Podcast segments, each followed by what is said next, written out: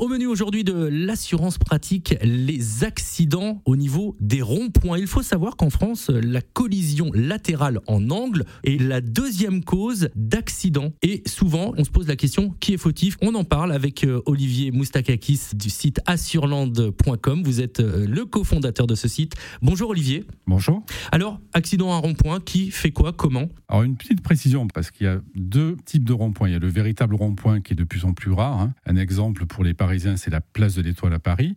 Et les plus communs, c'est ce qu'on appelle des carrefours à sens giratoire. Et la différence entre un rond-point et un carrefour à sens giratoire, elle tient à la règle de circulation. Sur un carrefour à sens giratoire, vous devez céder le passage aux véhicules qui sont déjà sur l'anneau central. Donc un véhicule qui rentre sur un sens giratoire n'est pas prioritaire. En revanche, sur ce qu'on appelle un rond-point, exemple place de l'Étoile à Paris, ce sont les voitures qui rentrent dans le rond-point qui sont prioritaires. Donc là, c'est la priorité à droite qui s'applique. Donc en termes d'assurance, le carrefour à sens giratoire, si vous rentrez dans le carrefour et que vous provoquez un accident, dans 100% des cas, vous serez en tort. C'est un peu comme euh, si on ne marquait pas le stop. Exactement. Vous parliez du, rond-point de l'étoile. Là, par contre, c'est différent. Hein. Ce que vous disiez, c'est euh, celui qui est engagé doit laisser la priorité à celui qui rentre. Il y a priorité à droite. Il y a priorité à droite qui s'appliche. Donc là, c'est plus simple en matière euh, d'assurance. Et vous ne le saviez peut-être pas, mais c'est un des ronds-points les plus accidentogènes en France. le, rond-point. après, ce sont des petits accidents en termes de montant d'indemnisation, parce que c'est souvent une tôle froissée, etc. Puisqu'on est censé quand même ralentir dans ce type d'accès, que ce soit des carrefours à sens giratoire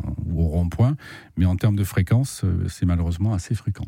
Il y a une petite particularité au niveau des ronds-points, c'est l'utilisation du clignotant. Le fait de changer de fil, même avec un clignotant, ne vous dédommage pas de votre responsabilité. Alors tout à fait. Alors, après, vous pouvez être passible d'une amende, mais ça, c'est, on parle plus d'assurance à ce moment-là si vous n'avez pas mis votre clignotant.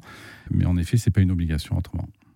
Et puis l'important, c'est également en cas d'accident, c'est de bien rédiger son constat parce que souvent on n'est pas forcément d'accord. Alors tout à fait, bien rédigé. S'il y a des témoins également, prendre les coordonnées des témoins, ne pas hésiter à faire un croquis détaillé.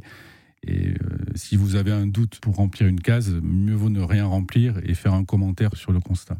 Donc ce qu'il faut retenir en résumé, j'arrive à un rond-point, je marque l'arrêt et je ne m'engage que si je peux circuler euh, en toute sécurité. Olivier Moustakakis, merci beaucoup. Vous êtes le cofondateur du site euh, assurland.com et on vous retrouve la semaine prochaine.